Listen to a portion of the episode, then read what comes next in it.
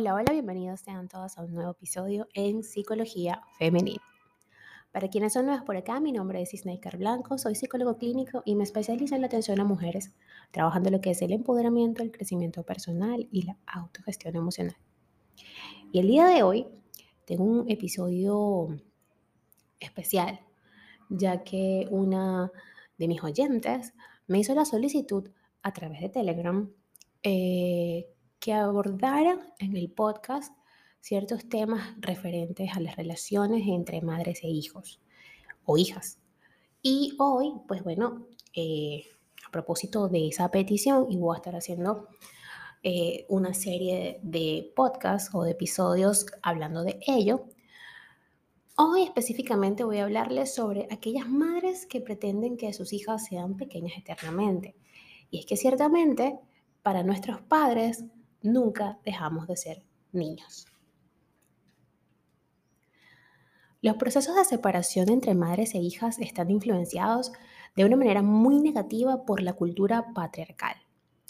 Es como si la influencia de dicha cultura incentivara que toda mujer albergase un deseo, el que alguna vez su madre le dijera algo así como, por ejemplo, vete, extiende tus alas y aprende a ser tú misma. Pero frente a lo común del deseo, esta rara vez eh, se cumple o esta rara vez se cumple, especialmente en sociedades machistas como las nuestras. Lo más frecuente es todo lo contrario. Lejos de permitir que sus hijas piensen y vivan por cuenta propia, muchas madres, sobre todo nosotras las latinas, em, lo que buscan es retener a sus hijas y conservar el control sobre ellas suelen victimizarse o infundir miedo. Ante algún asomo de deseo de autonomía que contradice la visión que ellas tienen la vida, o que tienen, eh, que, que dan la vida, mejor dicho, suelen decir, cría, cría cuervos y te sacarán los ojos. O les lanzan profecías difusas y terribles, como que algún día descansarás de mí y ahí te quiero ver. Dijo eh, Wadi ¿cuándo fue que nos separamos? ¿Fue tan solo ayer por la noche? ¿O fue el día anterior? Sea como sea, no importa. Ayer, el día anterior, hace años, ha sido la misma historia.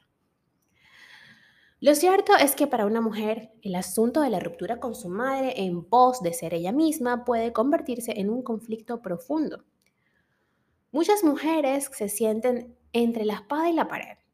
Adoran a su madre y quisieran darle solamente motivos de felicidad, pero al mismo tiempo saben que necesitan establecer una ruptura con ese vínculo para poder encontrar su propio camino.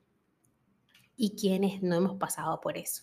Todas las hijas hemos pasado por ese proceso o incluso estamos todavía atravesándolo. Una buena parte de las madres construyen un mandato que comunican a sus hijas de una forma básicamente inconsciente. Permanece pequeña si no quieres verme sufrir. Pero además, este mandato encierra al mismo tiempo una amenaza terrible. Permanece pequeña para poder seguir amándote. Que su hija siendo, siga siendo una niña es el gran deseo de las madres educadas en culturas machistas.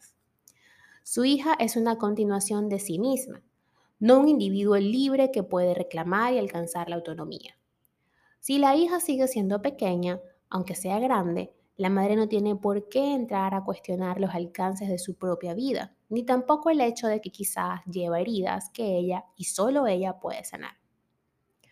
El deseo de independencia de una hija puede ser experimentado por la madre como, un fuerte, como una fuerte amenaza o una gran afrenta enfrentamiento, perdón, eh, confrontación.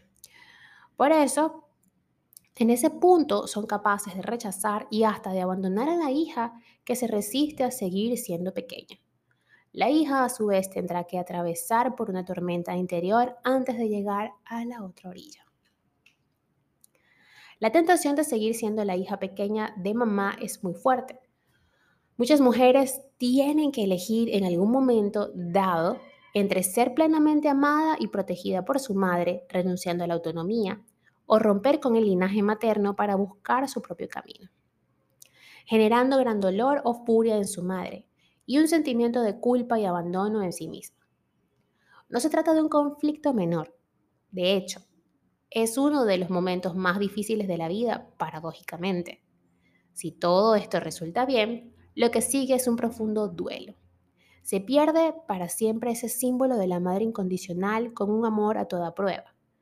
Se contratarían para siempre los deseos de esa madre que ve tu independencia como una herida en su corazón. Ojo, no siempre las relaciones con las madres son así, pero sí. Toda mujer que decide establecer una ruptura con los deseos de su madre tendrá que llorar a esa madre que ya no estará, que ya no será. Sin embargo, al final de este proceso se alcanza uno de los mayores logros de la vida, el empoderamiento personal. Porque hay que decirlo, cuando una mujer vive a la sombra de su madre, tiene en mayor o menor medida algún grado de insignificancia. Muchas mujeres han sido educadas para hacerse cargo del bienestar emocional de todos cuantos le rodean. Incluso hasta se inventan teorías para justificar ese rol impuesto por el patriarcalismo. Se esgrime, por ejemplo, que la mujer es maternal por instinto y que por eso mismo, de forma natural, tiende a proteger, cuidar y hacerse cargo de otros. Por eso hay un ejército de mujeres que se sienten responsables por las carencias o los sufrimientos de los demás. En este caso pudiera ser aquella hermana que siempre está cuidando de su familia, de sus hermanos. Eso lo he visto mucho. Comenzando, claro, por los vacíos de su propia madre, porque lo transmitimos a nuestras hijas. Romper con ese rol impuesto por el machismo supone un proceso lleno de dudas y de malestares. Te sentirás culpable cada vez que no dejes a un lado tus propios deseos para atender las necesidades de otros. Es cierto, lo experimenté yo misma.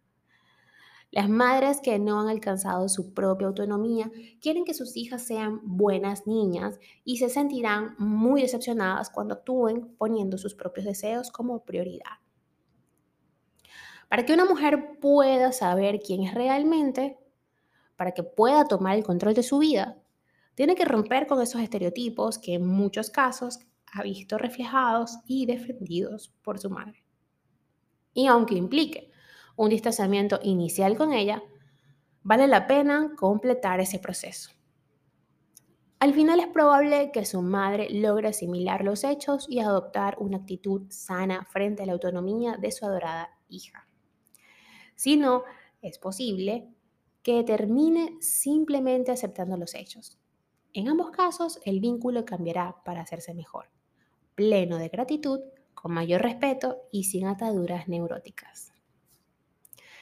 Eh, muchas veces arrastramos estas heridas eh, y sin darnos cuenta vamos repitiendo patrones. Sin darnos cuenta vamos transmitiendo a nuestras hijas y nuestras hijas a sus hijas y así la cadena hasta que alguien irreverente, alguien rebelde, se da cuenta, porque llega un punto en, en esa cadena, en el hilo, en donde ya la tensión es tanta que un eslabón de la cadena no quiere seguir encadenado. Y ahí es cuando se rompe este ciclo.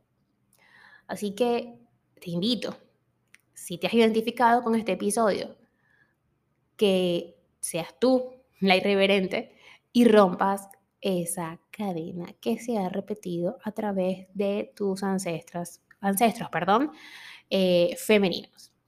Ya se me estaba pegando la cosa. Ancestros, ancestros.